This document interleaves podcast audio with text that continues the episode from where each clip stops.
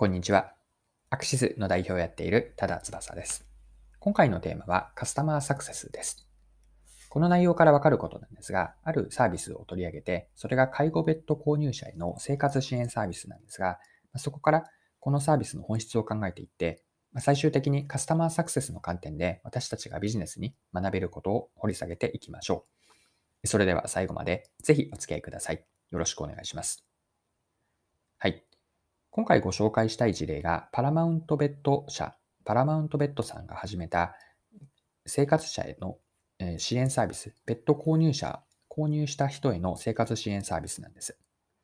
で、パラマウントベッドさんは介護用の電動リクライニングベッドを販売しているんですが、パラマウントベッドさんがベッドベッドを購入した家庭向けの生活支援サービスを開始するとのことなんです。具体的なサービス内容は次のようなもので、例えば、家庭や電気の水、あとは鍵のトラブルがあった時に駆けつけての応急サービスをしてくれたり、あとは離れて暮らす家族が心配な時に訪問をして、えー、と高齢者の確認対応を行ってくれたり、または認知症について本人とか、または家族が相談できる認知症サポートダイヤルという項目がサービス内容に含まれています。まあ、このような生活全般に関わるもの、ベッド以外も含めてですね、介護用のベッド以外も含めて生活全般に関わるものを合計で12個のサービスとして提供します。で、このサービス料金というのが月額で税込み550円とのことです。はい。で、パラマウントベッドさんがこのベッド購入者の生活支援サービスでやろうとしていることは、提供価値の拡大と見ました。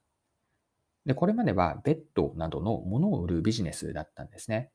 でそれに加えて、今後は物の販売だけではなくて、継続的に生活支援サービスを提供していくわけです。ベッドの不具合などの起こった時の問い合わせをに対して受け身で対応するのではなくて、より能動的に生活全般でお客さんの困りごとに向き合っていくわけです。でお客さんとの関係性を買ってくれた後も長く続けていきたいと、こういう狙いを見ました。でこのようなパラマウントベッドさんが開始する購入後の生活支援サービスというのはカスタマーサクセスと見ることができます。カスタマーサクセスとは文字通りに日本語にするとお客さんの成功です。でカスタマーサクセスのベースにある考え方はお客さんの成功とは何かを改めて定義をしてお客さんの成功に自分たちが貢献することなんです。そしてお客さんの成功が巡り巡って自分たちの成功につながると、こんな捉え方をするのがカスタマーサクセスです。ま今の捉え方をパラマウントベッドさんの今回の事例に当てはめると、ベッド購入者のベッドの利用をサポートするだけではなくて、家の電気や水回りの問題解決とか、何かあった時にいつでも駆けつける対応、認知症への相談を受けるなど、日常生活での悩みや困りごとに少しでも役に立つ、お客さんの成功をすることに、えコミットする、目指していくんですね。ベッドを売って介護をサポートするだけではなくて、介護される側と介護する家族の QOL、クオリティオブライフ、つまりは生活の質なんですが、QOL を上げる取り組みと見ることができます。QOL の向上というお客さんの成功に貢献して、お客さんとの関係が少しでも長く続く状態を作っていくことが、ベッド購入者への、うんと、生活支援サービスの狙いです。では最後にですね、パラマウントベッドさんの生活支援サービスから私たちが何が学べるかについて整理をしておきましょう。カスタマーサクセスの観点からマーケティングとか営業活動を通してのお客さんとの向き合いに学びがあります。具体的にはビジネスの着想とかヒントを得るために次のような問いかけを自分または自分たちにしてみるといいなと思っていて、それはつまりはカスタマーサクセスの実現ポイントとしての学びなんですが、自分たちのお客は誰かという、まずは顧客設定です。そして、そのお客さんが望んでいることは何かですね。これはカスタマーサクセスの文脈で言えば、お客さんの成功って何だろうと、顧客の成功を定義しています。そして、じゃあどうすれば自分たちはお客さんの成功に貢献できるか。まあ、この時に物やサービスを売って終わりではなくて、長く続く関係性を強化していって、絆を作っていくような方法は何かないだろうかと。こうした捉え方をしてみると、カスタマーサクセスのポイントからも何かビジネスの着想につながればと思っています。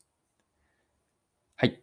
そろそろクロージングです。今回はパラマウントベッドさんのベッド購入者への生活者支援サービスを取り上げて、そこからカスタマーサクセスの観点から学べることを掘り下げてみました。最後に簡単に内容をまとめておきます。今回のキーワード、カスタマーサクセスを挙げたんですが、カスタマーサクセスのベースにある考え方は、お客さんの成功とは何かを定義して、お客さんの成功への貢献をしていくことです。お客さんの成功を実現して、それが巡り巡って自分たちの成功につながると、こんな捉え方がカスタマーサクセスなんです。カスタマーサクセスの実現ポイントとして最後学びを整理したんですが、順番に言っておくと、まず自分たちのお客さんは誰かという顧客設定をすること。次に、設定したお客さんが望んでいることは何か、お客さんの成功とは何かの定義をする。そして、どうすれば実際に自分たちからお客さんの成功に貢献できるかと。これはソリューションの実現にあたります。まあ、その時にカスタマーサクセスっぽい考え方、アプローチをするしていくのであれば、物やサービスを売って一回きりの終わりではなくて、長く続く関係性が強化されて絆を作る方法は何かと、こんな発想を持ってみるといいでしょう。